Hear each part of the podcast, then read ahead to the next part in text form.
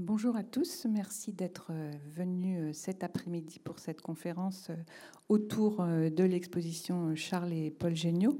Nous avons le plaisir d'accueillir Françoise Cohen, qui est directrice donc, de l'Institut du monde arabe à Tourcoing, et Annabelle Lacour, qui est responsable des collections photographiques au musée du Quai Branly. Pour ceux qui n'auraient pas encore vu l'exposition Géniaux, elle est présentée donc jusqu'à la fin du mois d'avril. Et donc euh, Charles Géniaud, ainsi que son frère d'ailleurs, euh, ont réalisé euh, de nombreux clichés au Maghreb, en Algérie, au Maroc et en Tunisie. Donc c'était pour nous intéressant de faire intervenir dans le cadre de l'action culturelle autour de l'exposition des gens dont la spécialité est d'avoir aussi travaillé sur ces pays en lien avec la photographie, ce qui évidemment n'est pas, n'est pas notre cas à nous au musée où on travaille davantage sur la Bretagne. Voilà, je vais m'arrêter là. Je passe la parole à Annabelle d'abord et ensuite euh, à Françoise. Bonjour à tous. Euh, donc merci beaucoup euh, Laurence pour cette, cette invitation. donc je suis très contente de pouvoir parler de la photographie au Maghreb ici. je, m'appuierai sur, sur les collections évidemment du, du musée du Quai Branly, mais pas seulement. Enfin, je, en dire quelques mots euh, en petite courte euh, introduction, parce que le, titre, donc Histoire, fiction, nouveau récit photographique, que j'ai choisi pour ce, cette communication. Donc, euh, histoire au pluriel, parce qu'évidemment, ces photographies sont souvent le témoignage de moments, de moments de, certains moments de l'histoire du Maghreb. Euh, la, photographie, euh, euh, c'est lié à l'histoire de, de, regard, de point de vue, mais aussi d'absence. voilà, qu'est-ce qu'on a photographié, qu'est-ce qu'on n'a pas photographié, qui a photographié et qu'est-ce qui nous reste de ces témoignages dans les collections. voilà, tout cela, ça, ça raconte quelque chose. donc Évidemment, le, dans nos collections euh, françaises, on, a beaucoup de, témoignages d'Européens, euh, de, voyageurs euh, qui sont allés photographier dans un contexte colonial, puisque le, développement de la photographie au Maghreb commence dans un contexte de conquête coloniale et d'expansionnisme territorial, et donc s'accompagne d'une volonté de, connaissance euh, des territoires euh, et des populations.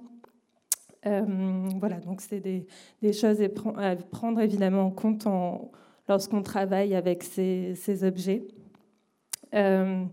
donc la, question de la, fiction aussi, donc depuis l'ouvrage d'Edouard Saïd, l'orientalisme, on a beaucoup euh, évoqué l'idée que ces photographies euh, euh, nous apprennent finalement beaucoup sur, sur l'histoire du, regard de l'Europe sur, sur ces populations, plus que nous renseignent vraiment sur, sur ces régions. Enfin, voilà, c'est cette question que, que ce rapport, le rapport de ces images au, réel et, et l'idée qu'elles ne sont pas évidemment le reflet euh, de la réalité, euh, mais, raconte plutôt euh, un discours et un point de vue.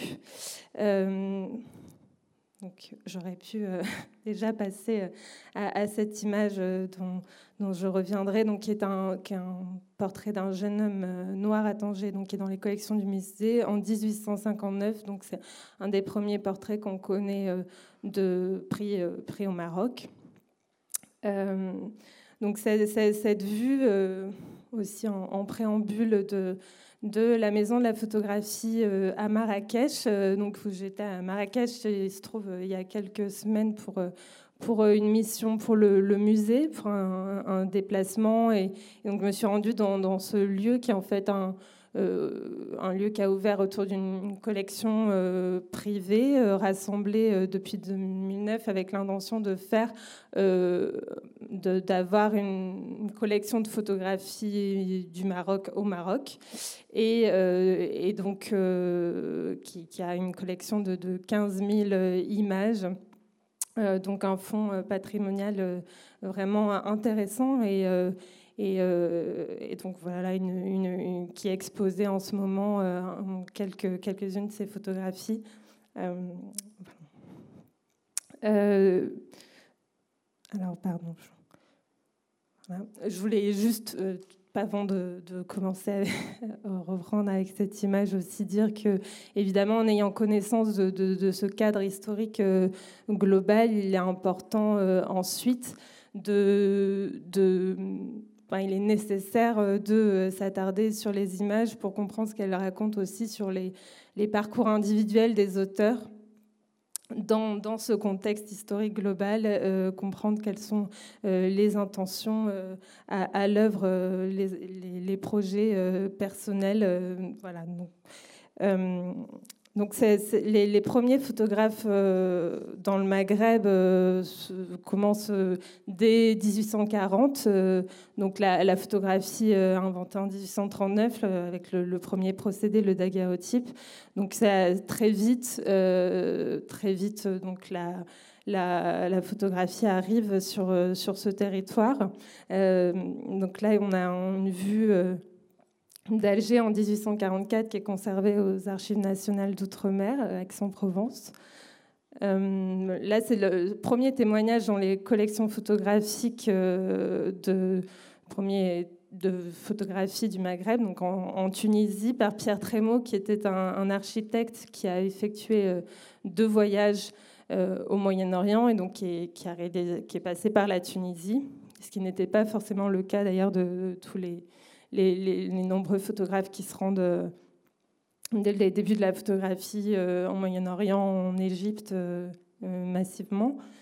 donc, comme je l'ai dit, la, photographie accompagne vraiment la, conquête coloniale et donc finalement elle commence par elle s'implante d'abord en Algérie puisque la, conquête commence dès 1830 euh, le protectorat en Tunisie euh, euh, arrive plus tard, en 1881 et au Maroc en 1912. Donc finalement, la, photographie suit un peu cette, chronologie-là, même s'il y a des exceptions. et, donc là, on a un, exemple de, Félix Moulin. donc c'est des, photographies euh, prise en, 1856 euh, en Algérie. Donc, il a été mandaté par le ministre euh, de la guerre pour faire un inventaire exhaustif du, territoire suite à la, conquête. et donc, il réalise de nombreuses vues de paysages et de, des populations, évidemment assez politiques, avec des officiers coloniaux, des chefs arabes. Euh, donc là, une, vue d'Alger également.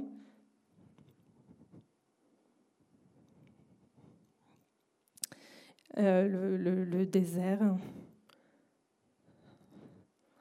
Une vue euh, de Jean Gézer qui est aussi conservé à la, Bibliothèque nationale de France et qui donc c'est là c'est un studio qui, qui s'est implanté en fait qui a été euh, fondé par, euh, par sa mère et donc repris euh, par, son fils. Et donc on voit ces personnes avec qui posent, les mouvements sont, suspendus. dans, nos collections, donc on a des, témoignages de, photographies d'Algérie, de portraits pris dans les, studios, donc dans les collections du musée du Quai Branly. Et là, ça constitue, c'est un héritage qui est arrivé en fait très tôt dans, les collections françaises, puisque euh, dès le 19e siècle, ces photographies sont entrées dans les collections du Muséum d'histoire naturelle. Donc les, elles seront ensuite transférées au Musée de l'Homme, puis au Musée du Quai Branly. Donc c'est le premier noyau euh, historique qu'on a dans, les collections.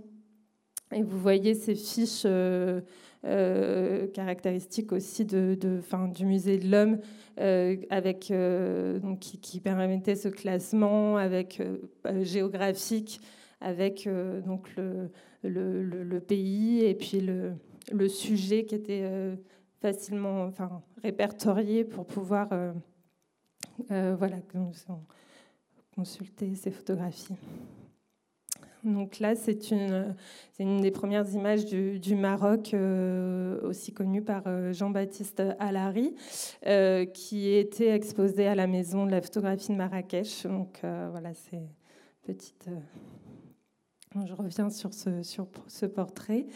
Bon, là, on fait un, bond en avant, et voilà, puisque je voulais aussi intégrer Charles Géniaud dans un peu cette, cette, cet aperçu un peu d'image de, du Maghreb. on est 50 ans plus tard, donc 1909.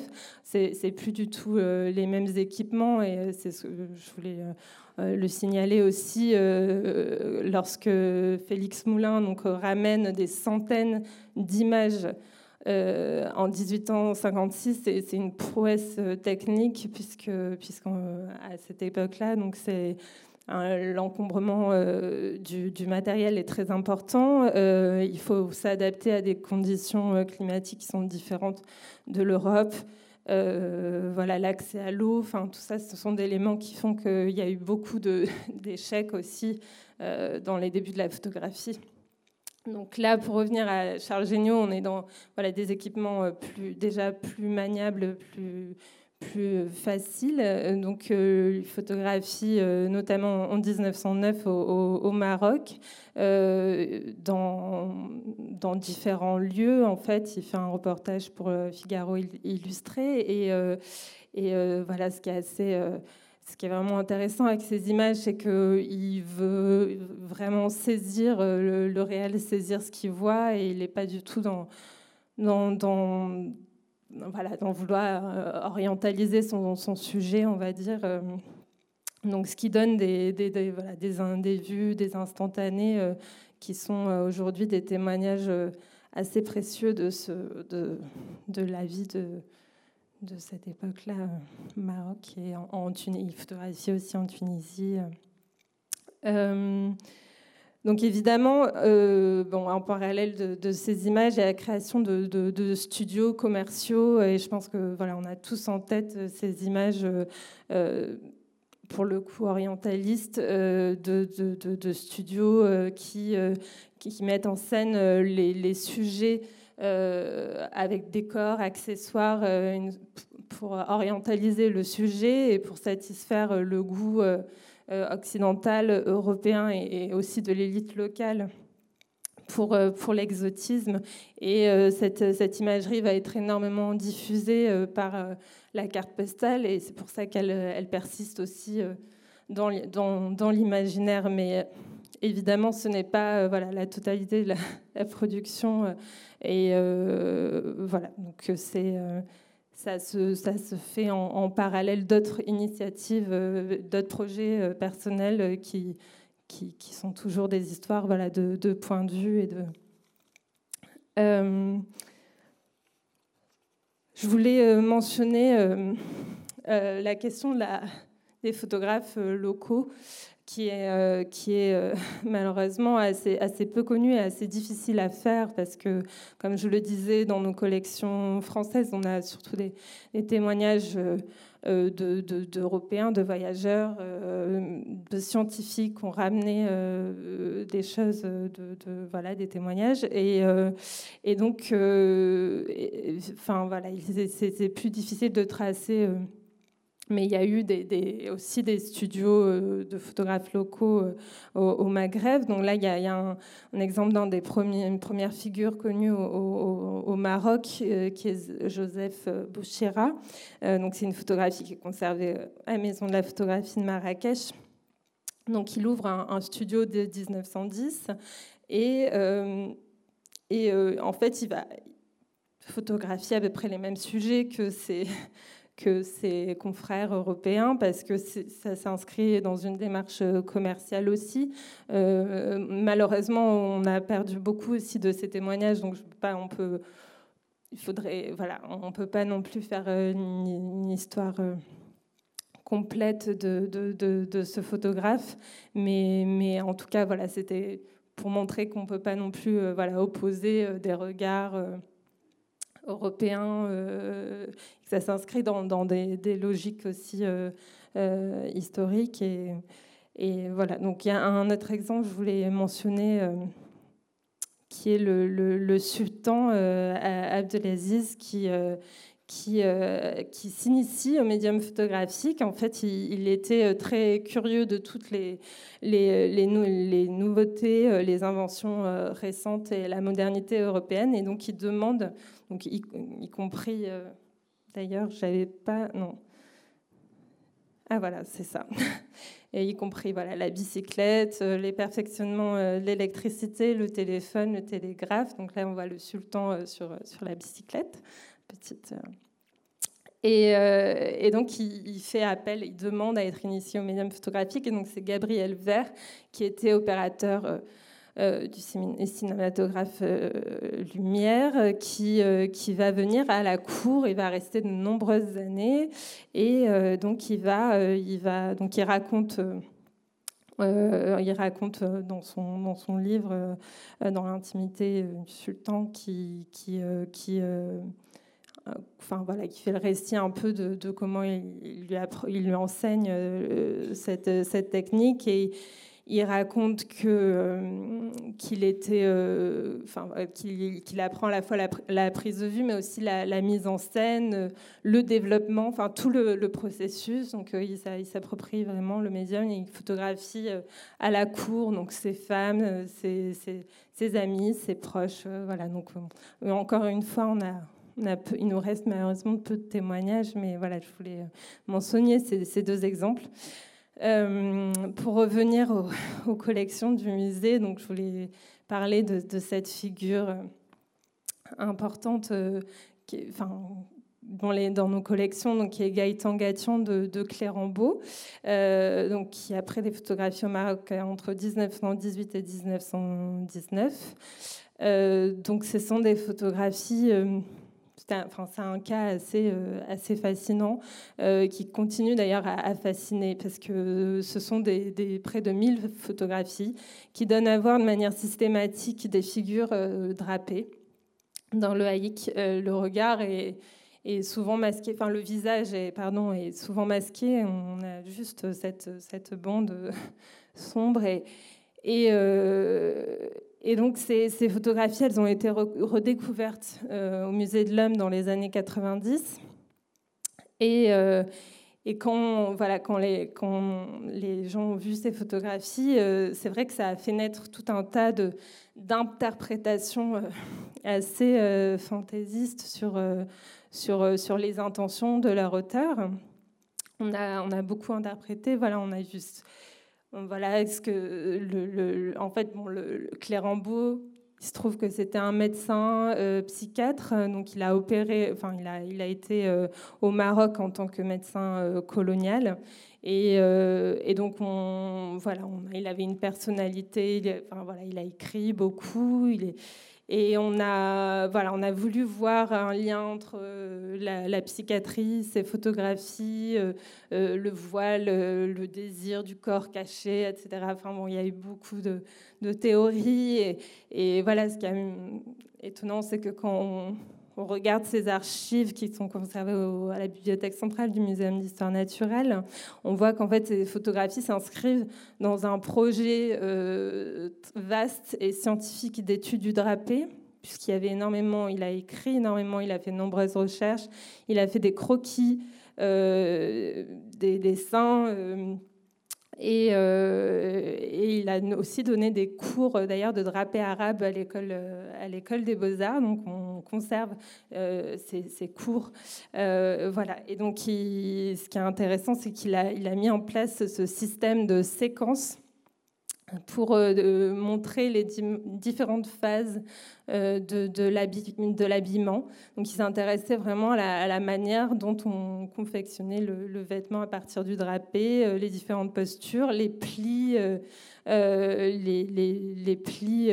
voilà, qui sont qui se qui sont différents en fonction de la posture, etc. Donc, il a, voilà, il avait c'était un, projet vraiment euh, voilà, vraiment intéressant et qui donne aussi euh, intéressant personnel et qui donne du coup euh, ce, langage photographique très personnel aussi. Évidemment, ce qui est intéressant dans ces photographies, c'est aussi bon, la question du, du modèle, dans la mesure où bon, c'est un, un médecin, donc il avait euh, une position forcément euh, dominante par rapport au sujet, euh, et en même temps, il y a aussi une transmission d'un savoir, puisque dans la, posture, enfin les gestes, ce sont les modèles qui les, qui donnent pour, et donc qui révèlent aussi un savoir.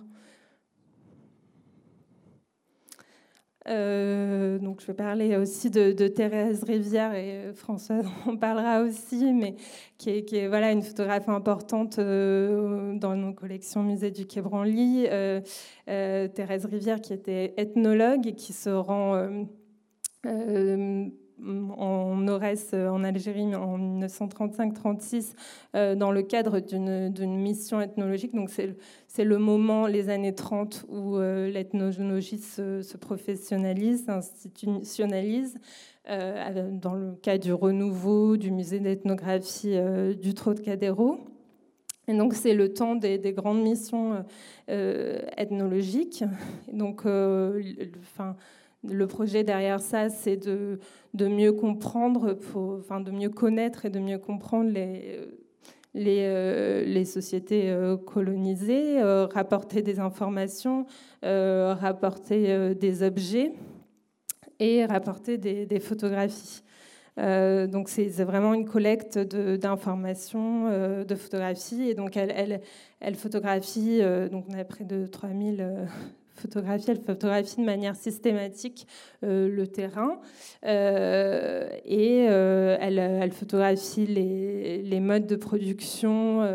voilà, donc là on a la poterie, les modes de fabrication. et ce qui est intéressant, c'est que cette volonté de saisie systématique du terrain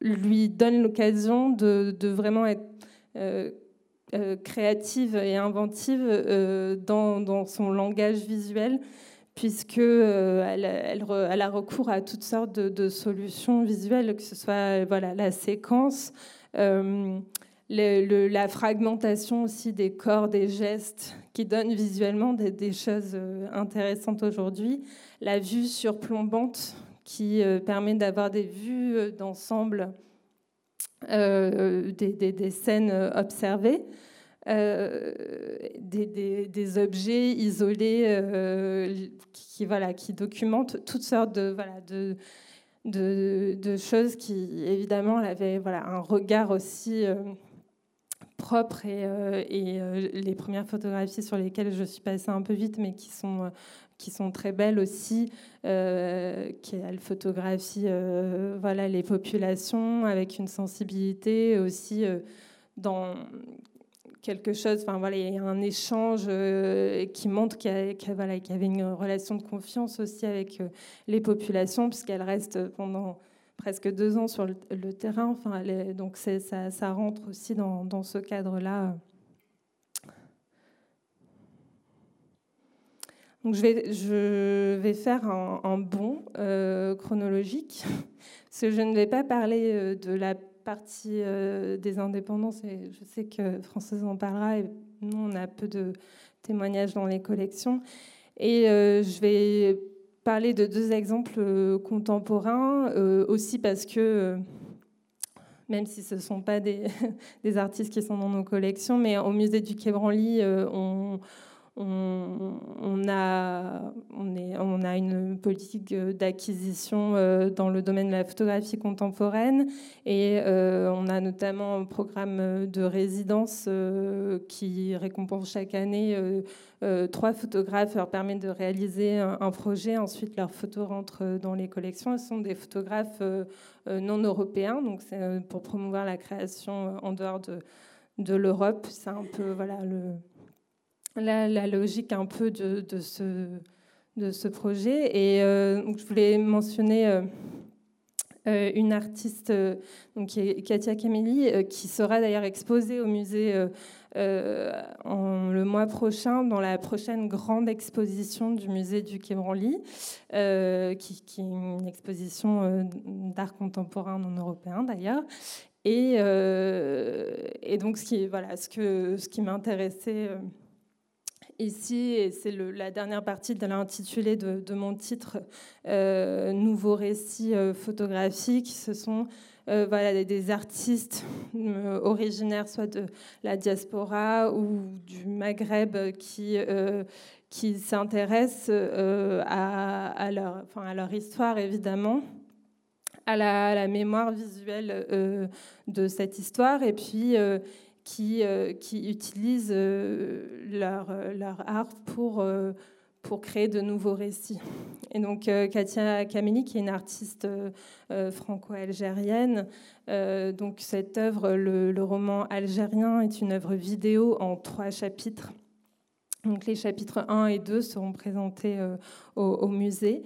Et donc le point de départ de, cette œuvre, c'était euh, l'existence d'un kiosque euh, à Alger qui, montre donc un ensemble de, cartes postales et de photographies d'Alger à la fois de, de toute période. Donc il y a des choses orientalisantes et puis, et puis des choses qui sont plutôt post-indépendance, euh, donc des, figures politiques, des personnalités euh, algériennes. Donc c'est une collection hétéroclite, mais ce sont principalement des Algériens qui achètent ces, images. Et donc, ce qui l'intéressait, c'était de comprendre pourquoi, les Algériens achètent ces images, qu'est-ce qui, voilà, qu'est-ce qui, qu'est-ce qui les intéresse et comment, comment ils les lisent. Et euh, donc, elle va, voilà, elle va interviewer euh, plusieurs personnes et passants. Euh, enfin, c'est un gros travail de recherche qu'elle mène pour, pour, autour, de, autour de cette question-là et, et, de l'idée que bah, ces photographies, elles, finalement, elles font aussi partie du patrimoine algérien. Et elles sont souvent un accès euh, à, l'histoire, euh, enfin une trace de l'histoire, même quel qu'en soit le, voilà, le, contexte de, prise de vue. Elles permettent des fois de, mettre des, visages sur des noms, de, de, voir des lieux. Euh, voilà. Donc, c'est vraiment. Je voulais finir avec cette figure donc euh, Yorias, qui est un photographe marocain euh, euh, contemporain, qui est une figure importante de la scène contemporaine marocaine, et donc il réalise cette série Casablanca Not the Movie, qui, en fait, avant d'être photographe, il était danseur breakdance et, chorégraphe. Et il, a été, il était marqué par le fait que quand il était en tournée à l'étranger, notamment euh, avec sa troupe de danseurs, on lui disait souvent ah mais euh, vous êtes euh, de Casablanca comme comme le film et donc donc lui voilà c'est un peu voilà il, a voulu donner une autre image de Casablanca puisque évidemment le, film donc film américain qui une image fictionnelle de, Casablanca donc il veut montrer il a voulu montrer son, voilà, son regard sur cette, ville, euh, ses, multiples aspects, et comment euh, les Marocains euh, les vivent, la vivent. Et, donc voilà, pour finir, la, en janvier a été inauguré le Musée national de la photographie à Rabat. Et euh, le, commissariat de l'exposition inaugurale a justement été confié à Yorias. Euh, donc c'est dans un lieu patrimonial au, fort Rothenbourg qui est face à, l'océan. Alors niveau conditions de conservation, c'est pas optimal parce que c'est très humide. Et mais voilà, c'est enfin pas grave pour enfin ils ont choisi, voilà, cette exposition de inaugurale, ils ont choisi de présenter la photographie sur, sur, sur des bâches, euh, des reproductions, enfin, montrer la photographie autrement aussi. Mais c'était important d'être dans ce lieu aussi parce que euh, un lieu qui géographiquement permet de faire venir euh, une population jeune et c'était aussi ça qui était voilà, recherché. Euh, voilà, donc je vais terminer là-dessus. Merci beaucoup, euh, Annabelle. pour ce vaste panorama. On a fait un, grand pas dans le temps et maintenant euh, Françoise va peut-être nous rapprocher un petit peu plus du contemporain.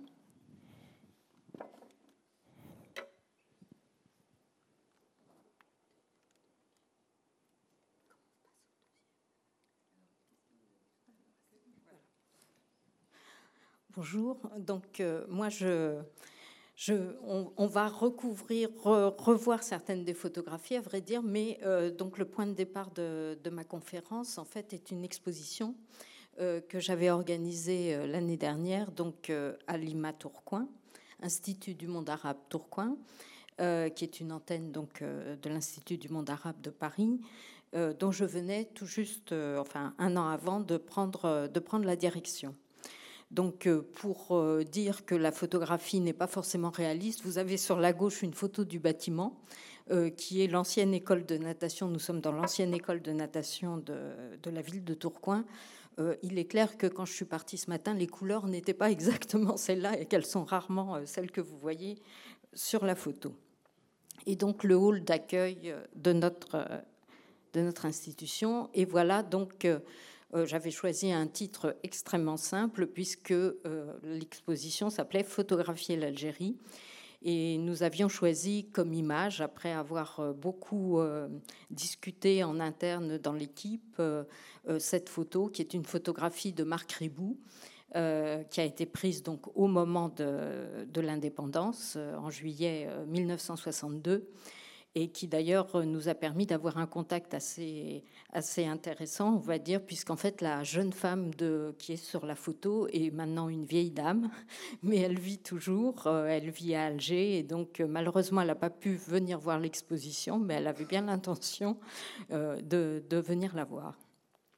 Et donc, euh, si je dis qu'il y a eu pas mal de discussions, on va dire, c'est parce que, de fait, c'était une exposition qui couvrait, on va dire, la photographie donc en Algérie, euh, ou plutôt sur l'Algérie, très exactement, euh, depuis la fin du 19e siècle jusque donc à la période contemporaine. Et c'est vrai que mon point de, départ était l'image euh, de, un constat absolument simplissime euh, qui est de dire qu'effectivement, selon euh, le photographe, selon ce qu'on photographie et surtout selon le destinataire des images, finalement, on ne fait pas du tout la même photographie. Et en partant de ce constat extrêmement simple, en fait, sur un pays tel que l'Algérie, et bien sûr euh, étant donné l'histoire commune que la France euh, et l'Algérie ont et ces développements tout à fait récents depuis la fin de notre exposition, à vrai dire, euh, très vite, je me suis trouvée confrontée à traiter de l'histoire du pays, alors de façon parcellaire, on va dire, pas de façon exhaustive, mais quand même, quelque part, j'ai retrouvé cette histoire. Donc là, une première photographie, l'Institut du monde arabe à Paris n'a pas énormément de collections photographiques, mais euh, il possède malgré tout une photothèque où j'ai découvert euh, un certain nombre de, photos et qui, à vrai dire, euh, pour le plus grand plaisir de mes collègues de Paris, en fait, étaient présentées pour la première fois au public, qui n'était pas du tout, du tout connu. Et symboliquement, donc, euh, j'ai choisi pour cette conférence, c'était une des photographies que nous avons montrées, mais euh, cette photo, on voit effectivement euh, un Algérien, on va dire, qui fait partie du décor, hein, qui est là pour animer un décor, et en bas, les ombres de ceux qui sont en train de le photographier. Donc, bien évidemment, cette question de, la distance entre ce qui est photographié et ce, celui ou celle qui photographie. Là, un texte que nous n'allons pas lire complètement, mais euh, c'est vrai que dans le développement euh, de l'exposition euh, s'est posée bien sûr la question de l'utilisation de la photographie ou de la rencontre de la photographie avec les sciences sociales. On en a déjà un petit peu parlé avec Thérèse Rivière, mais également Pierre Bourdieu a fait un, grand nombre de photographies, on en reparlera en Algérie, qui ont été à la fois pour lui l'occasion de passer euh, de la philosophie, qui était sa spécialité à l'époque, aux sciences humaines, à la sociologie, euh, et également d'avoir un regard, puisqu'il était originaire euh, du Béarn, d'une famille euh, de paysans, d'avoir un regard un petit peu différent, on va dire, sur ses propres origines. Là, nous sommes à l'entrée de l'exposition et j'ai souhaité, même si le, développement, la présentation de l'exposition était chronologique, euh, nous rappeler que nous-mêmes, visiteurs, euh, euh, nous partons de notre propre époque, c'est-à-dire que nous regardons avec notre propre regard. C'est encore un autre regard qui vient se surimposer sur la situation photographique. et donc, absolument au centre, il y avait cette œuvre d'un artiste qui s'appelle Karim Kal, qui est un artiste suisse et algérien, euh, qui est né en 1900, 1977, je crois, et en fait qui, à l'âge de 20 ans, en 97, a souhaité, euh, il était à l'école euh, des beaux-arts, et a souhaité donc se rendre pour la première fois en Algérie et voir comment ça se passait là-bas. Et donc, il y est allé à une période qui était bien sûr une période assez difficile, hein, les fameuses années noires. Et en 2002, donc, il a réalisé ses photos donc l'œuvre s'appelle Images d'Algérie et en fait il y a un protocole puisque euh, ces posters en fait sont posés sur euh, en pile, sont posés sur euh, une palette qui est la palette qui a servi au transport. Et au fur et à mesure de l'exposition, les visiteurs, s'ils le souhaitent, peuvent emmener un poster chez eux. Donc au fur et à mesure de l'exposition, évidemment, notre, notre palette s'est vidée, on va dire. Et surtout, ce qui est intéressant également de, de, cet ensemble de quatre photographies, c'est que euh, c'est une vue que Karim Kal a pris du quartier de Bab el mais qui regarde la mer. Et son idée, c'était vraiment de, de proposer des images aux Français, justement, par rapport en, écho, on va dire, ou même en résistance plutôt, euh, aux photos qui étaient proposées par la presse à l'époque, qui montraient, effectivement, tous ces événements extrêmement euh, difficiles de, des années noires. Euh, en, Algérie, il voulait montrer à quel point bah, les Algériens, malgré tout, malgré toutes ces difficultés, essayaient de continuer à vivre et de, euh, je dirais, avoir parfois un regard plus apaisé, on va dire, euh, au quotidien que ce qu'on aurait pu imaginer ou que ce que la presse voulait nous renvoyer. Donc bien évidemment, là, nous nous retrouvons complètement puisque euh, au démarrage de l'exposition se pose la question effectivement d'aller photographier l'autre pour documenter ce qui se passe dans les colonies.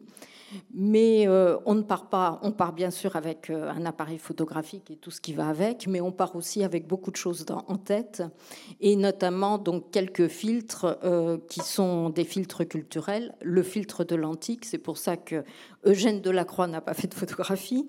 au Maroc, mais dans de nombreux témoignages, de nombreuses lettres, son journal, etc., il dit à quel point, se promenant au Maroc, euh, il avait l'impression d'être dans l'antique, en fait, à cause des modes de vie, à cause de la façon justement des plissés, on va dire, des, drapés. Et, donc, il y a vraiment ce. Et c'est vrai que quand on voit cette photographie de, Jules Gervais euh, Courtelmont, on, a l'impression d'être dans l'antique, effectivement, et d'être euh, dans une pièce de Sophocle ou de Ripide et pas du tout dans un environnement contemporain. Le filtre de la peinture, puisque effectivement très très vite euh, euh, la photo mm, est une, euh, je dirais une discipline séparée, mais en fait c'est aussi une discipline dont on se sert, qu'on soit archéologue, scientifique, peintre. Les peintres ont beaucoup photographié et d'une certaine façon les photographes ont aussi beaucoup utiliser la, euh, la peinture comme euh, arrière-plan, on va dire. Et c'est vrai que quand on voit là encore cette photo, on a vraiment l'impression d'être devant un, tableau de, vie quotidienne. Là, je dirais deux, albums que j'aimais énormément, qui viennent, enfin qui venaient, qui sont conservés au musée Nicephore-Niepce, grand lieu pour la photographie à Chalon-sur-Saône, euh, l'un qui était euh, euh, cet album de cartes postales, uniquement des cartes postales, euh, complètement art nouveau. Vous verrez les, pages intérieures, c'est absolument euh, incroyable. Et l'autre qui est un, lui aussi un témoignage assez intéressant qui, qui s'appelle donc Album de la famille Gaumont. Et en fait, c'est aucun, aucun rapport avec les Gaumont du cinéma, parce que c'est la première chose auquel on pense, mais c'est une famille bourgeoise, très aisée, et donc, euh, il décide avec un couple d'amis de partir en 1911 dans un grand voyage qui va les emmener de Marseille et retour Marseille, euh, en Tunisie et en Algérie. Et donc, euh, cet album, qui est un, quelque chose d'extrêmement épais, réunit en fait toutes les photographies que M. Gaumont a fait pendant son voyage. Parce que là, il ne s'agit pas de photos de professionnels, mais vraiment l'album photo, tel qu'on pouvait le, vivre et le faire encore il y a quelques années, qui n'existe plus guère maintenant, mais enfin, qui existait encore. Donc là, euh, on retrouve justement euh, euh, le rapport à l'antique. Hein, ils visitaient, ils ont été extrêmement, je dirais, ils ont tout vu, on va dire, et donc le regard sur l'antique, mais en même temps, on boit le café, on s'arrête, on plaisante. c'est et, par exemple, cette page sur Biskra, donc il, y a quelques, il y a quelques sites, il y a la photo de l'hôtel et la photo du guide qui va à cette à plat euh, euh, aider les Gaumont justement euh, à visiter et à faire un certain nombre de. Ça, c'est une page intérieure de. de alors, il s'appelle l'album Saint-Ville, en fait, parce que c'est une sorte de collection de cartes postales. Ça n'est pas le nom du photographe, mais cette collection apparemment était celle de Mademoiselle Saint-Ville, qui justement euh, sollicitait d'autres collectionneurs de cartes postales en France pour se faire envoyer un certain nombre de choses et elle-même en envoyait également. Donc là, c'est des vues absolument classiques euh, d'Alger et, de, et des monuments d'Alger. Euh, on retrouve la vision orientalisante, c'est-à-dire il y a des paysages, mais il y a également des types. Et bien évidemment, l'artisanat, euh, ça on va le retrouver quel que soit le regard. L'artisanat est quelque chose d'extrêmement important. Et donc, euh, ce Jules Gervais Courtelmo, en fait, s'était installé, enfin, sa, mère s'était mariée avec un militaire qui euh, s'était remarié avec un militaire qui a été nommé, on va dire, en, Algérie. Et donc, très jeune, adolescent, il est en Algérie et il va y passer absolument toute sa, toute sa vie. C'est là qu'il s'initie à la photographie. À partir de 1890, il va, il est libraire photographe. Il va créer euh, un support euh, qui est l'Algérie illustrée. Donc, on voit exactement le parallélisme avec euh, la France, bien évidemment. Et très très vite, il va s'intéresser au procédé de l'autochrome, donc un procédé couleur qui est créé par les frères Louis Lumière. Et il va passer une grande partie de, sa carrière, on va dire, à, faire des conférences où il va présenter ses photographies euh, couleurs euh, dans des sortes de performances. simultanément, pour vous dire à quel point il était intéressé et intégré, donc il va se convertir à l'islam et euh, faire des photographies, voyager depuis l'Andalousie jusqu'au Moyen-Orient et faire pendant toute sa vie euh, des photographies de, cette zone, euh, de cette zone géographique. Mais même s'il se convertit à l'islam, le regard qu'il transmet est finalement le regard classique assez proche de ceux des photographes qui sont envoyés par les grands euh, studios, les frères Lumière, etc. Toutes ces personnes qui veulent créer des, cartes postales à destination de la métropole. Parce que la photographie à cette époque-là, c'est une photographie sur les, les personnes qui vivent euh, au Maghreb, mais à destination de la métropole. Et donc, euh, vous voyez même, euh, par exemple, dans les cartes postales, euh, des vues de la prière. Donc là aussi, on cherche une scène qui soit une scène caractéristique. Et les deux dernières pages à droite, les deux dernières pages de, de l'album de la famille Gaumont, après nous avoir relaté tout son voyage et tout ce qu'ils ont vu, on a deux pages comme ça qui sont un rassemblement de photographies de type entre guillemets, euh, donc de personnages humains qui ont été pris comme ça de façon complètement arrêtée, statique, euh, et qui sont euh, mis à la fin du voyage. Alors, vous retrouvez les mêmes photos, puisque effectivement, avec l'arrivée des sciences sociales, on va dire, on a un autre regard. Et ce personnage de Thérèse Rivière, donc Thérèse Rivière est la sœur de Georges-Henri Rivière. Et je dirais, dans la famille Rivière, ça a été un petit peu comme dans la famille Claudel, c'est-à-dire que malheureusement, elle a eu, c'est quelqu'un d'absolument éminent et un très très beau regard de photographe, mais à son retour en France et jusqu'à la fin de, sa vie, qui a été assez brève, euh, en fait, elle a eu énormément d'épisodes euh, psychiatriques, on va dire, d'internement, euh, quelque chose quand même de très très difficile. Mais donc quand elle part à la fin de l'année 34 et donc jusqu'au retour en 37, elle va vivre pratiquement deux ans effectivement dans l'Orès. Et donc la personne qui part avec elle, c'est Germaine Tillon. C'est la même, la même mission. Hein. Et Germaine Tillon, elle, va travailler plutôt sur les relations, on va dire, familiales et de pouvoir de certains clans, alors que, effectivement, Thérèse Rivière, qui a été nommée euh, en 1928 à la tête du département qu'on appelle l'Afrique blanche, euh, au musée du Trocadéro à l'époque, hein, le musée de l'homme n'existe pas encore, elle va collecter, constituer les collections, collecter les objets, prendre des notes et également donc euh, réaliser ces, ces, ensembles de photographies euh, très, très, très, très importants.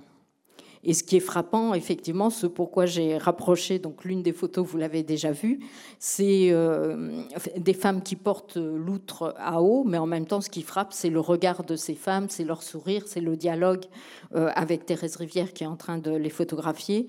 Et vous avez une photographie à côté qui est absolument atypique, où on voit des femmes installées au fond du, du car qui vont au marché de Patna et, donc, euh, Thérèse Rivière et Germaine Tillon, d'ailleurs, dans ses, souvenirs, qui s'appelle Il était une fois l'ethnographie, racontent à quel point bah, aller en car à Batna pour faire son marché, c'était très important également pour, euh, pour la mission. Cette photo, vous l'avez vue également, puisque on peut comparer au tissage vu par euh, Jules Gervais Courtelmont, où on a quelqu'un qui est arrêté, qui est bien habillé, etc.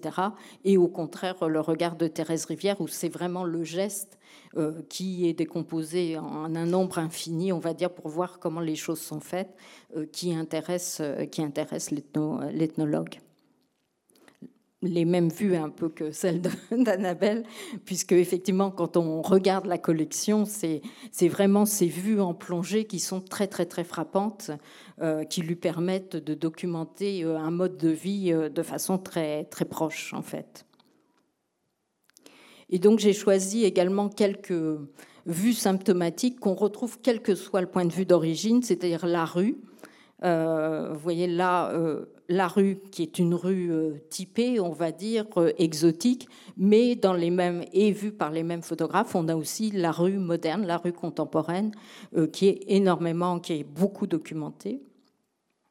Là, ce sont des vues du port d'Alger.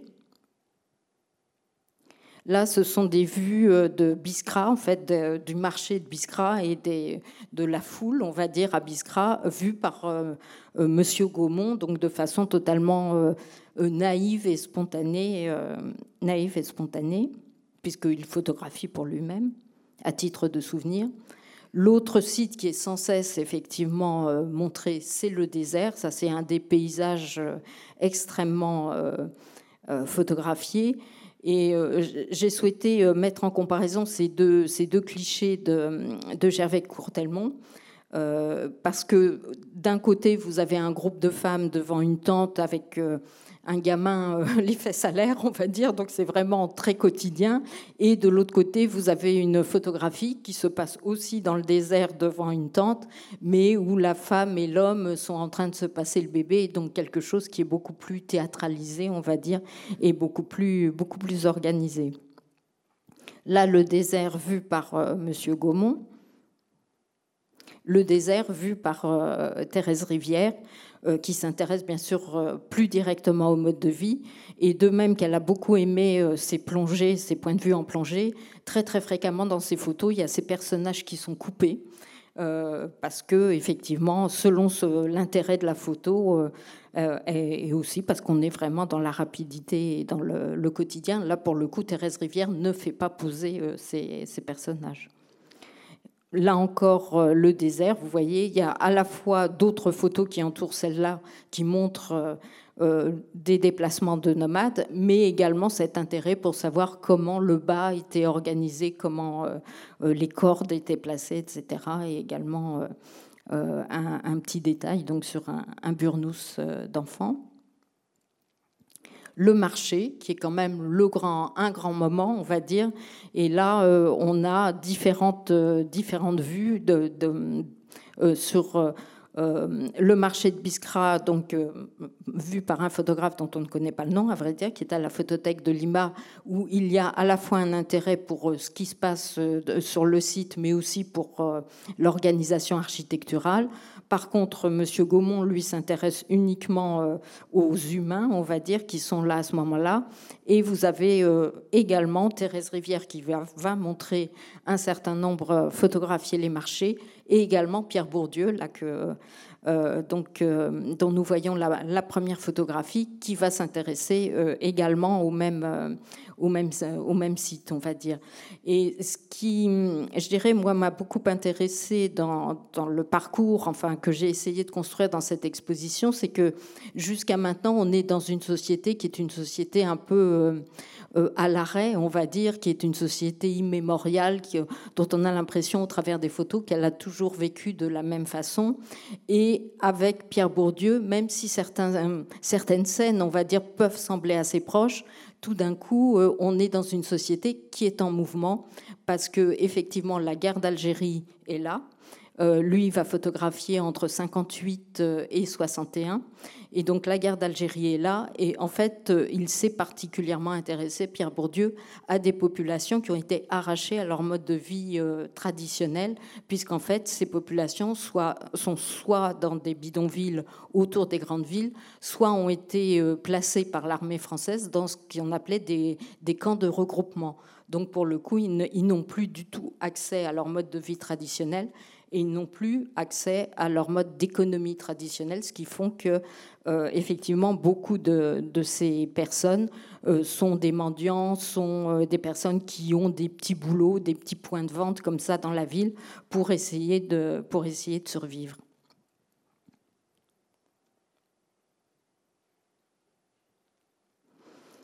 Et là, je dirais, alors que ça n'était pas totalement dans mes plans à l'origine, euh, toujours, euh, à vrai dire, grâce à, ce musée euh, Nicéphore Niepce de Chalon-sur-Saône, qui avait fait une grosse exposition en 2012, donc pour le cinquantenaire de, l'indépendance.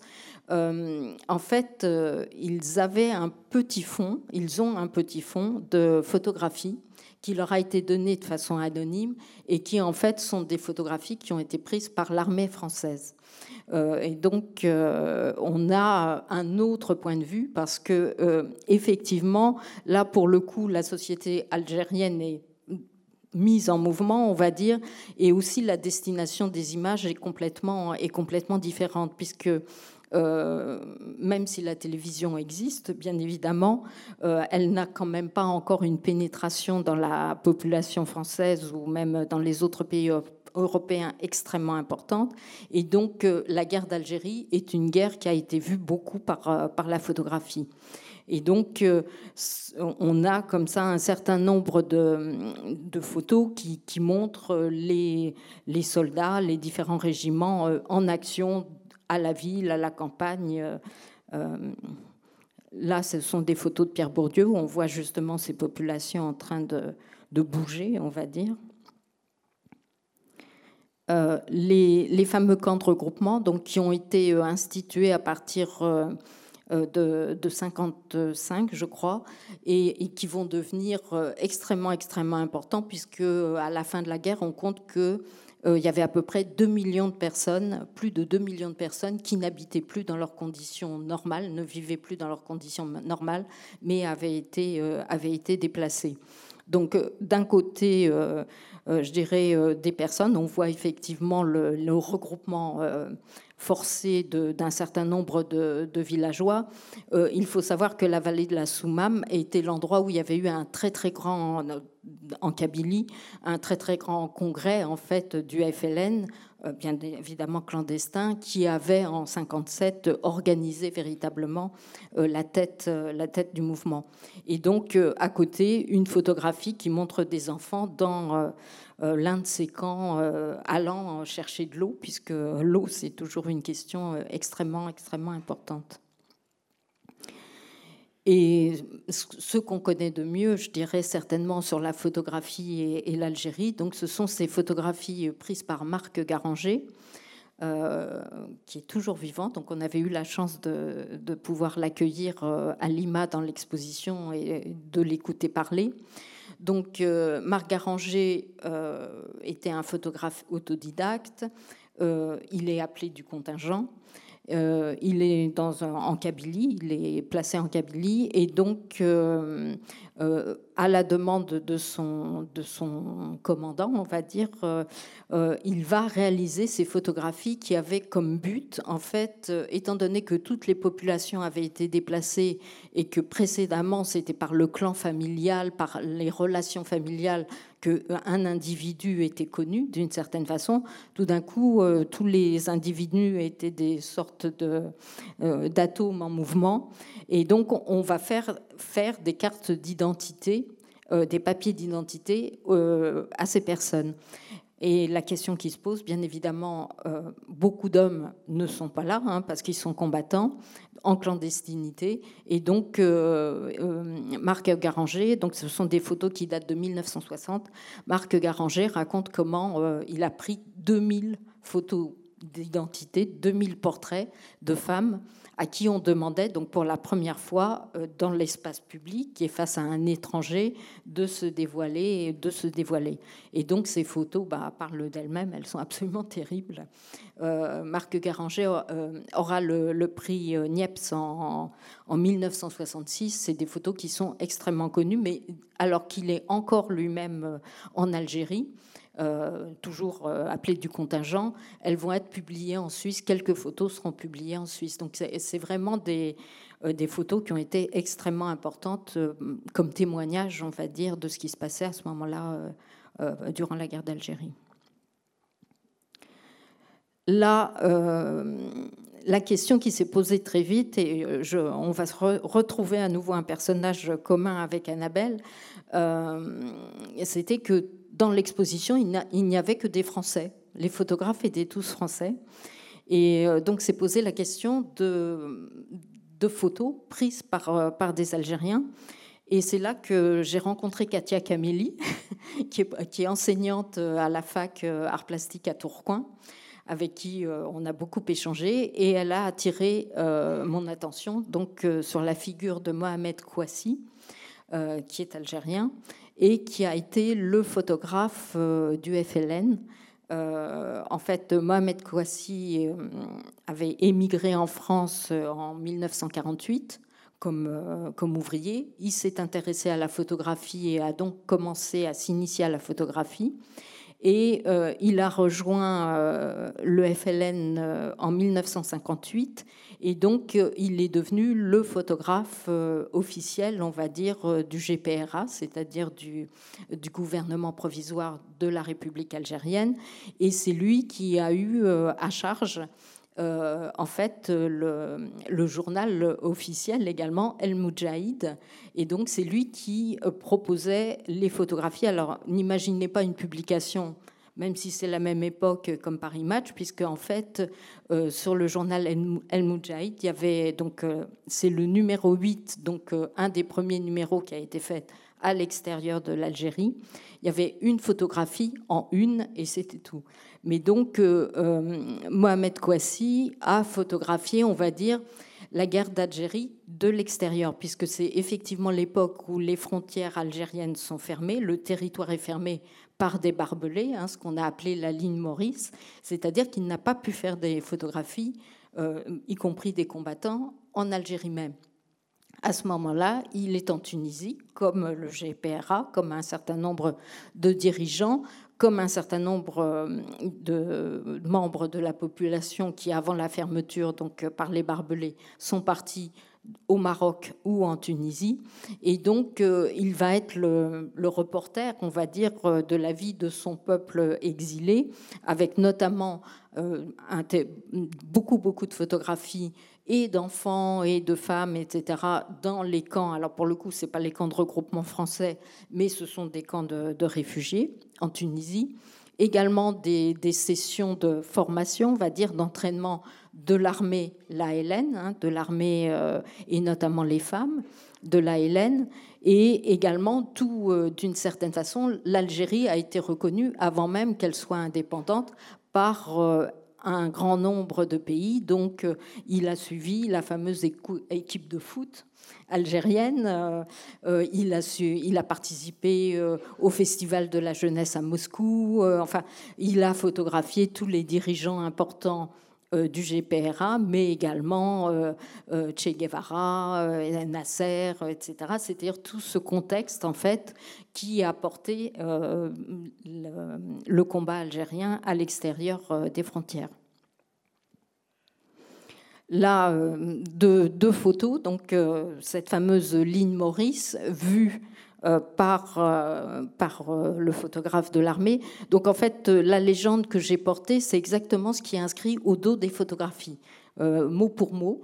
Et ce que nous avions fait également dans l'exposition, de manière à vraiment ne pas trahir, on va dire, et, donner le message très clairement. Et en face, donc, vous avez la même ligne Maurice, euh, vue par euh, Mohamed Kouassi, mais à la fin de la guerre d'Algérie, donc en 62, au moment où euh, les barbelés sont ouverts et où un certain, enfin, les émigrés sont en train de, rentrer en Algérie.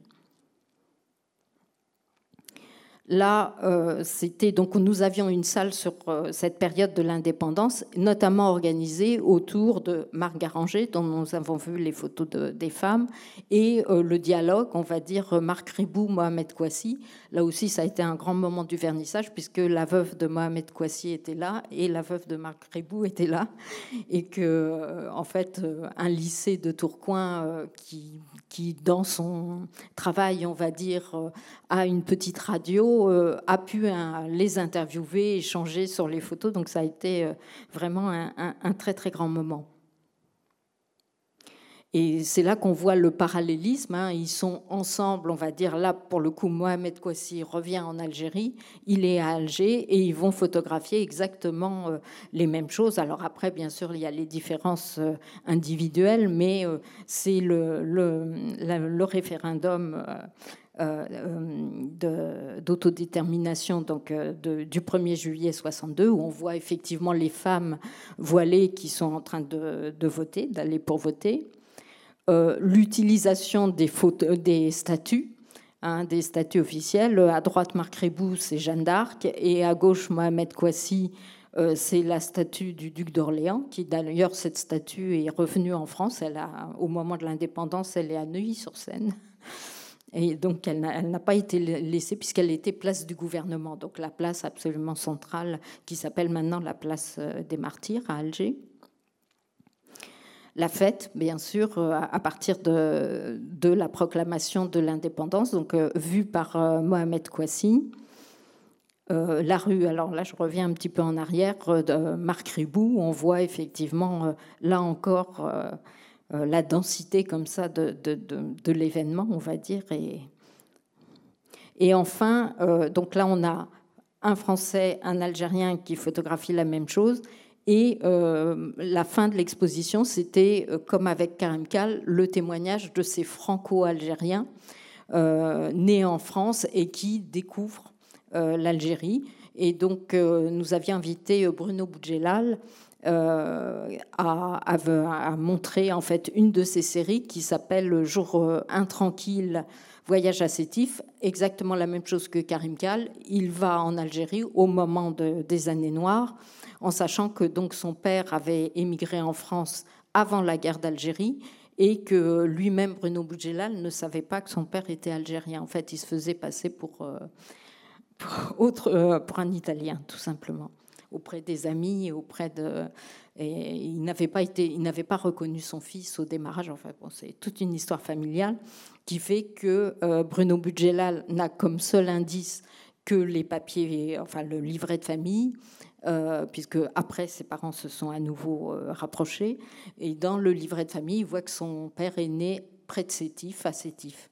Et donc, il part en 93, n'étant pas photographe, euh, mais un de ses copains lui prête un appareil photo, donc il, ne sait absolument rien de la photo, en lui disant bah, comme ça, tu auras quand même peut-être un peu une raison. Euh, euh, en fait, ça l'a pas beaucoup aidé parce qu'il s'est fait casser la figure très très vite, parce qu'effectivement, prendre des photos dans la rue à ce moment-là, c'était peut-être pas exactement la bonne idée.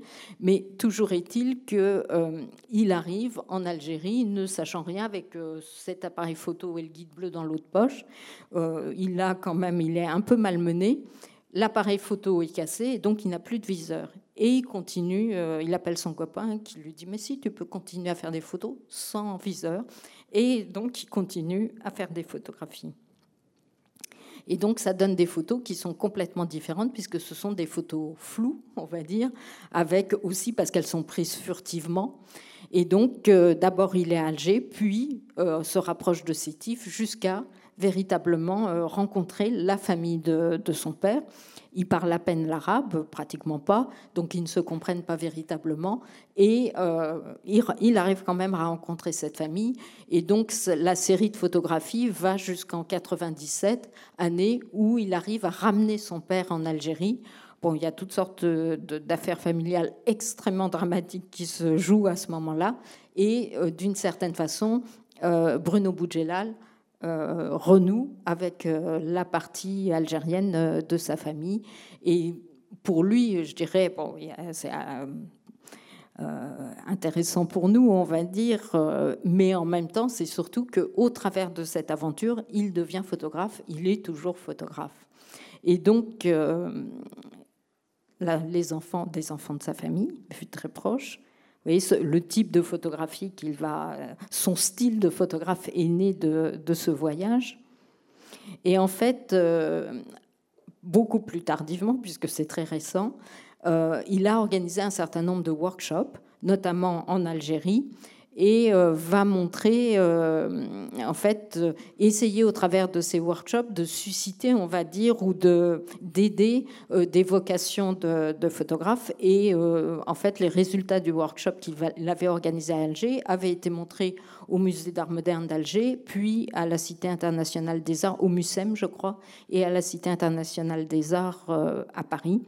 Et c'est vrai que j'ai souhaité finir sur ces citations qui sont extrêmement caractéristiques. Donc le collectif 220, c'est un collectif de cinq photographes.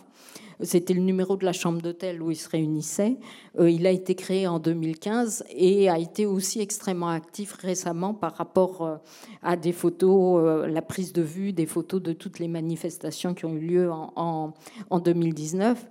Et euh, je dirais, comme le roman algérien de Katia Kameli, il montre à quel point le, rapport à la photographie en Algérie est encore euh, difficile, puisque c'est plutôt soit la photographie orientaliste qui est regardée, euh, les, sites d'avant, on va dire, soit effectivement la période de l'indépendance avec ses héros, mais on a beaucoup de mal encore maintenant à se regarder soi-même. Voilà.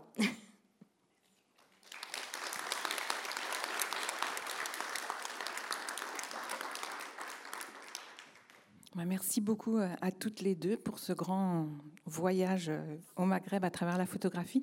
On, euh, va laisser naturellement la, parole à la salle. J'avais une question, mais peut-être que Françoise, vous y avez répondu finalement.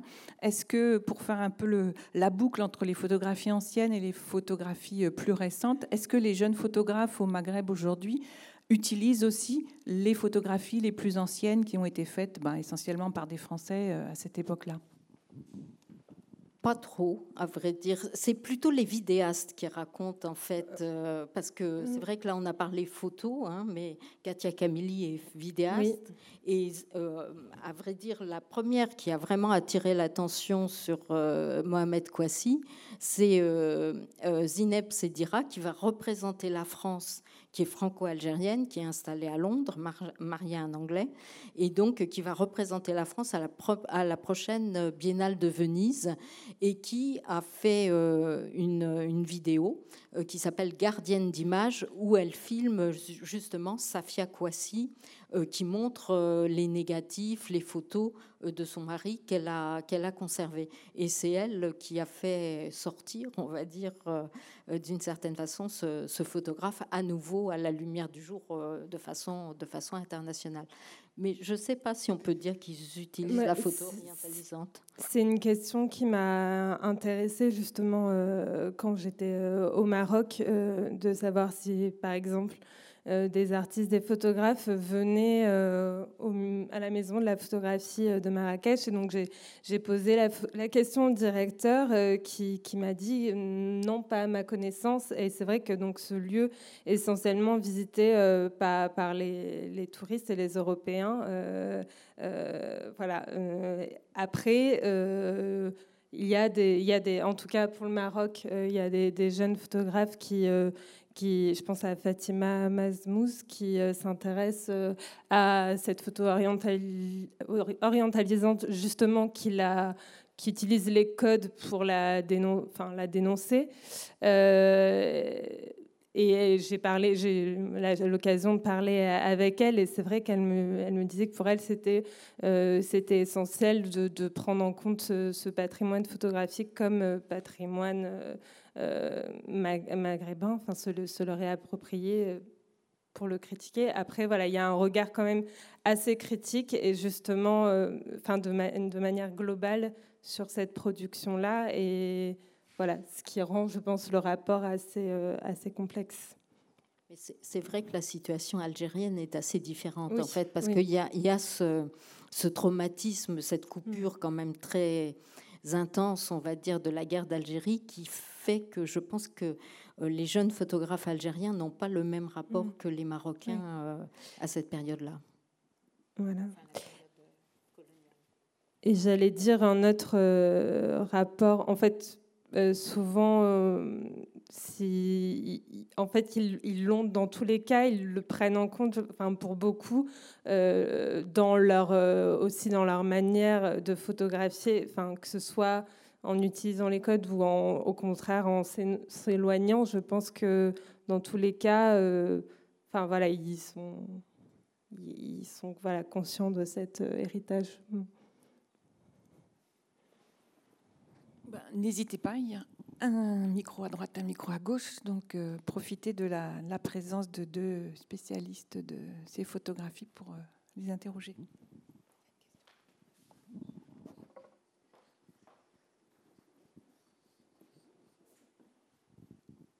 Euh, est-ce que, comme en, France, euh, comme en Europe, les, familles maghrébiennes conservent des photos de famille euh, Est-ce qu'il y a une tradition qui se rapproche, et peut-être pas les la même époque, peut-être pas la même ancienneté, mais est-ce qu'elle existe?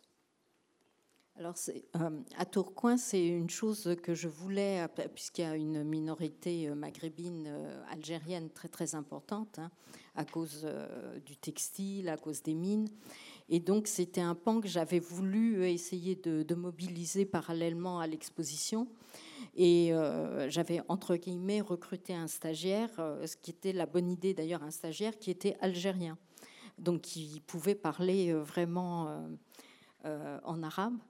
Et c'est quelque chose, enfin, ça a été, le souhait, c'était parallèlement à l'exposition, justement, de montrer des photos ou de, d'apporter des témoignages qui ne soient pas des témoignages visés par l'autorité muséale, on va dire, et plutôt faire remonter euh, des, photos des familles installées en France. Hein. C'était des familles installées en France depuis de nombreuses, enfin deux ou trois générations souvent. Et donc, euh, il a fait un travail très très important de contact avec des associations, avec des familles, chacun renvoyant à l'autre, on va dire. Euh, en fait, euh, il a travaillé en binôme avec un élève de l'école des beaux-arts de, Tourcoing. Euh, donc, on a pu filmer, en fait, certains, ils ont mené des interviews. Un certain nombre de personnes n'ont pas souhaité témoigner parce que vraiment les photos familiales sont ressenties comme étant des témoignages intimes qui n'ont pas à être portés à la connaissance des autres. Et euh, simultanément, on, a rencontré des familles où c'était l'inverse, c'est-à-dire que la dernière génération à la demande des enfants qui, pour partie étaient nés, euh, je dirais, en Algérie et pour partie étaient nés en France, mais qui étaient des personnes de mon âge, à vrai dire, euh, avaient réalisé carrément une petite vidéo avec tous les membres de la famille pour raconter, euh, alors c'était une famille roubaisienne, comment ça avait été les, premiers, les premières années en fait de vie à Roubaix. Euh, mais finalement, il parlait plutôt de, de la venue en France et le, parler de, de l'Algérie était très difficile, en fait. Très, très difficile. Et euh, ça ne venait pas très, très. En fait, euh, si on a eu quelques témoignages de femmes qui disaient, bah voilà, chaque année, je veux absolument y rentrer, etc. Mais on, avait l'impression qu'il y avait vraiment une sorte. C'était comme de passer de l'autre côté du miroir. Euh, il n'y avait pas véritablement de rapport entre les deux côtés. Il y avait la partie de la vie qui était majoritaire, à vrai dire, qui était à Tourcoing ou à Roubaix et puis, il y avait une petite, euh, un petit moment qui se passait pendant les vacances ou euh, euh, à telle ou telle occasion en Algérie. Mais il n'y avait pas véritablement de, continuité. Et c'est vrai que c'était frappant parce que certains, pour les interviews, ils avaient pu, mais de stagiaires, aller vraiment chez les personnes. Donc c'était formidable. Et c'était euh, une cuisine française absolument euh, normale. Il n'y avait même pas un, petit décor, un petit quelque chose. Euh, il y avait, on, ressentait vraiment, vraiment une coupure, mais aussi une très très grande émotion. C'est vrai que les témoignages, c'était et on a on a organisé donc avec toutes les familles qui avaient accepté de témoigner une journée, on va dire, à Lima Tourcoing, et ça avait été un grand moment très je crois que pour tout le monde, ça a été un très beau souvenir. Mais vraiment, on, sent une rupture, en fait.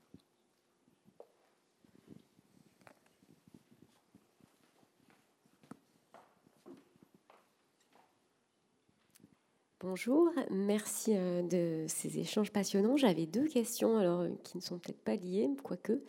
Euh, j'ai été, euh, alors c'est vrai que j'ai été beaucoup émue, enfin même j'ai été presque choquée, je crois, par les, photographies que vous nous avez montrées de Marc Arranger des femmes. Euh, moi, je ne les, connaissais pas.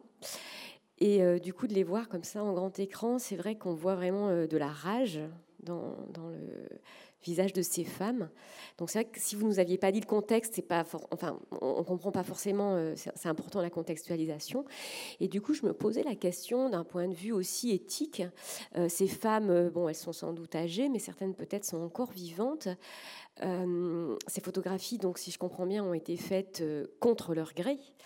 Euh, donc avec de la violence. Euh, du coup, quelles euh, quelle précautions, enfin comment aujourd'hui on les utilise, puisque elles sont aussi considérées comme des œuvres d'art.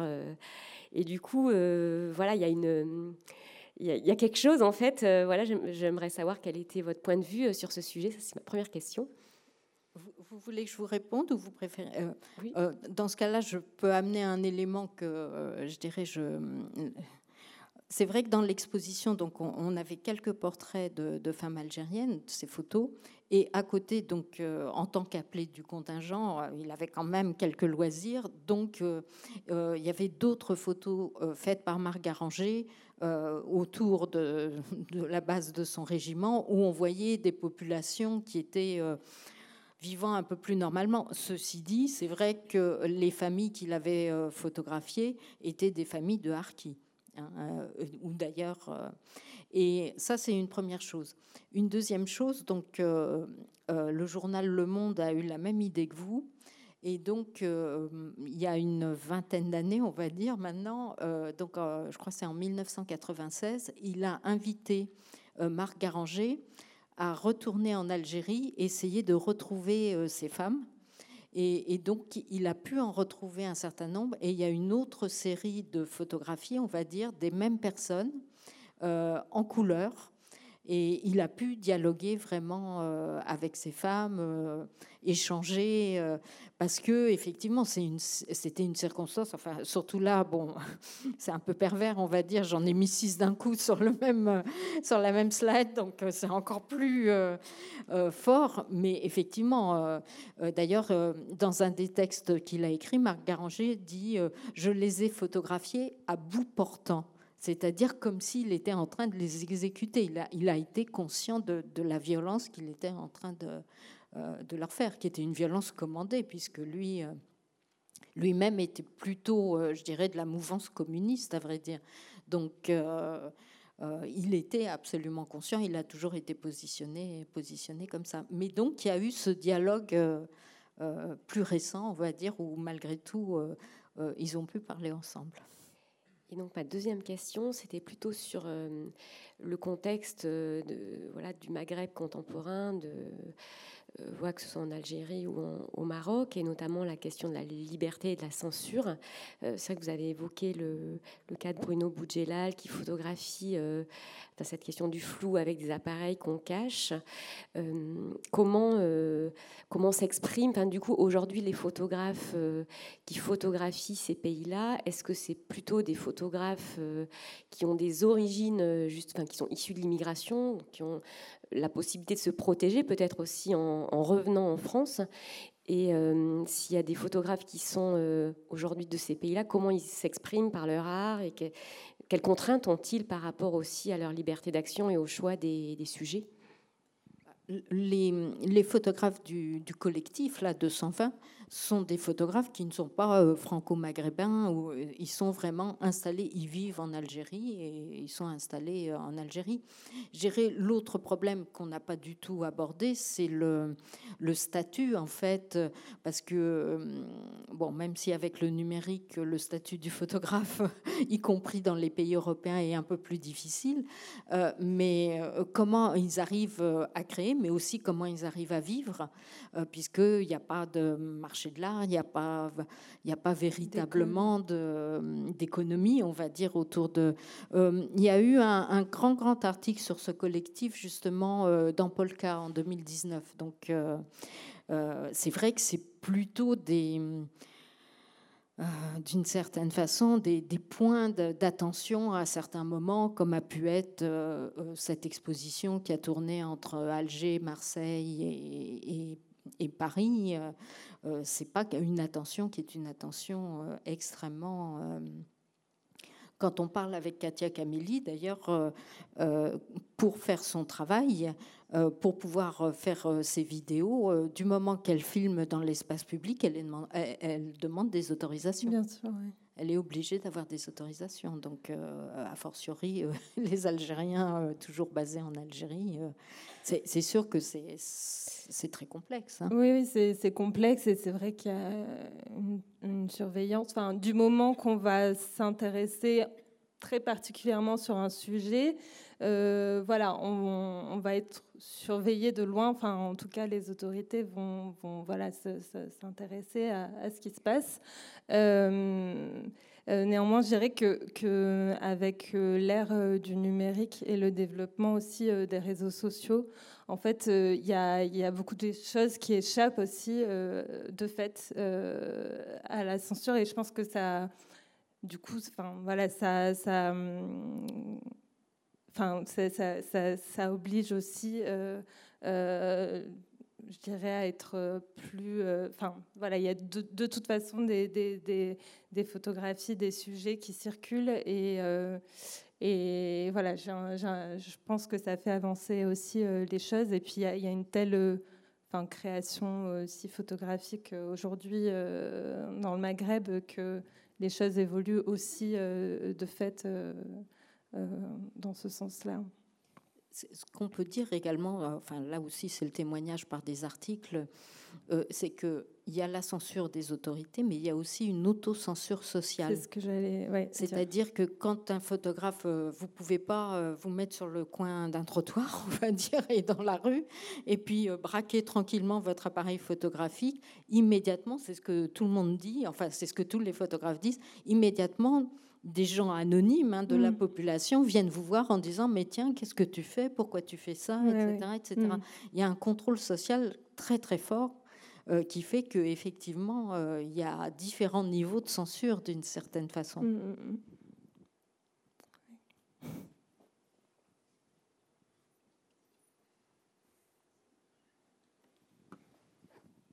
plus de questions? Moi je me demandais par rapport à euh, ce qui a pu se passer en Afrique noire, je pense notamment euh, au Mali, des studios comme euh, Malik Sidibé, il n'y a pas du tout eu d'équivalent en fait dans les pays du Maghreb dans les années 60-70 bah, Pas à notre connaissance, enfin pas ma connaissance. Encore une fois, enfin c'est pas l'histoire, elle se construit aussi au gré des, découvertes de, fonds, d'archives, etc. il y a, peut-être, en Afrique, euh, les studios sont, on, redécouvre énormément de studios aussi au gré des archives qui nous, qui nous parviennent. On n'est pas à, l'abri de redécouvrir des, grandes figures euh, de la, photographie du Maghreb. Euh, néanmoins, je voulais c'est vrai que j'ai parlé de Bouchira et du sultan. Donc euh, pour Bouchira, on était dans un contexte de photographie commerciale, de studio. Effectivement, du coup, les sujets étaient proches de ce que pouvaient faire euh, euh, les homologues européens. Pour le sultan, on était dans le cadre de la cour et donc de, l'élite.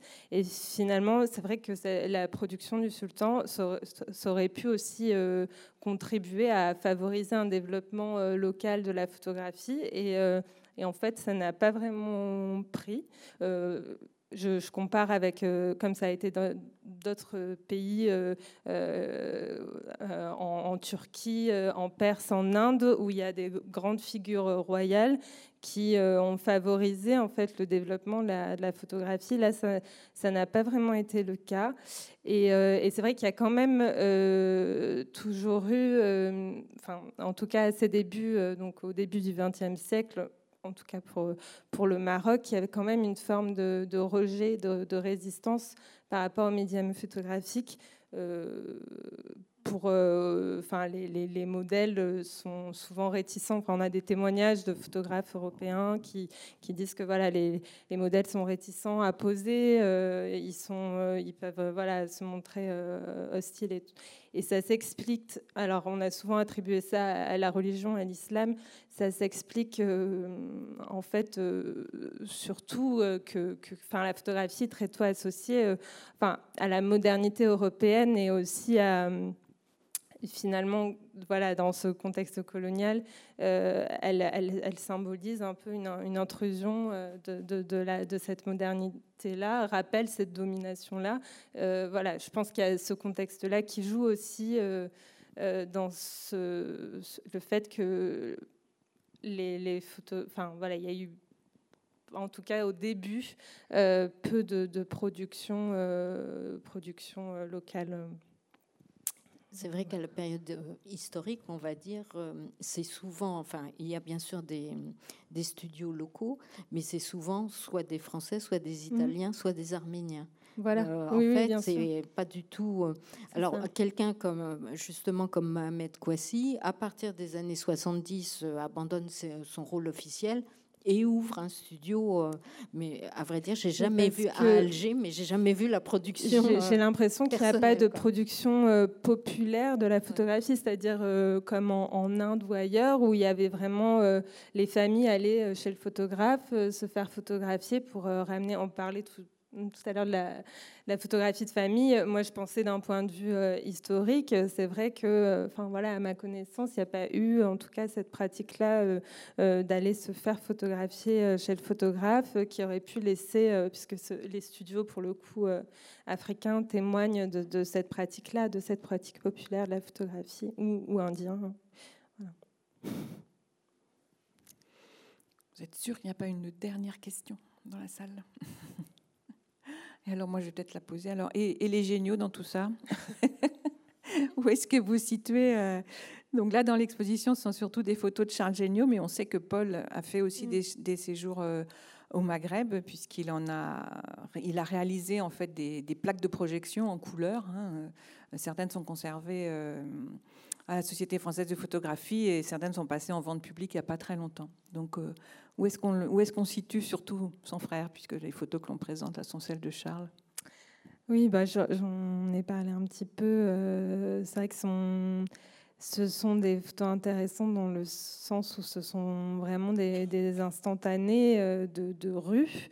Euh, les, personnes ne posent pas. Et euh, là, on voit, enfin, on a la chance de voir avec les agrandissements des expressions, des, des visages, des détails qui, qui, enfin, voilà, qui sont extrêmement voilà, vivants et, euh, c'est, finalement c'est, assez rare aussitôt. Enfin, pour le Maroc, 1909, c'est quand même euh, assez tôt. Euh, donc Claire Ambeau, 1918, voilà, on est complètement dans autre chose. Et donc, donc voilà, et ce que je disais tout à l'heure, parce que moi je trouve ce qui est intéressant, c'est de, voir que finalement il, ne photographie pas vraiment différemment euh, de, que lorsqu'il photographie en Bretagne. Euh, il euh, voilà, il n'a pas, ces photos ne, trahissent pas en tout cas une, perception exotique de son sujet, même si voilà, ces témoignages écrits sont parfois voilà, très colorés, mais je trouve que ces photographies sont fidèles à sa, la, manière dont il appréhende le, médium, euh, de vouloir euh, photographier euh, sur le vif et de, saisir des, instants de, réel. Pas de remords ou de regrets? Non. Bon, ben alors je vous souhaite une bonne fin de journée et merci à nos deux intervenantes. Merci.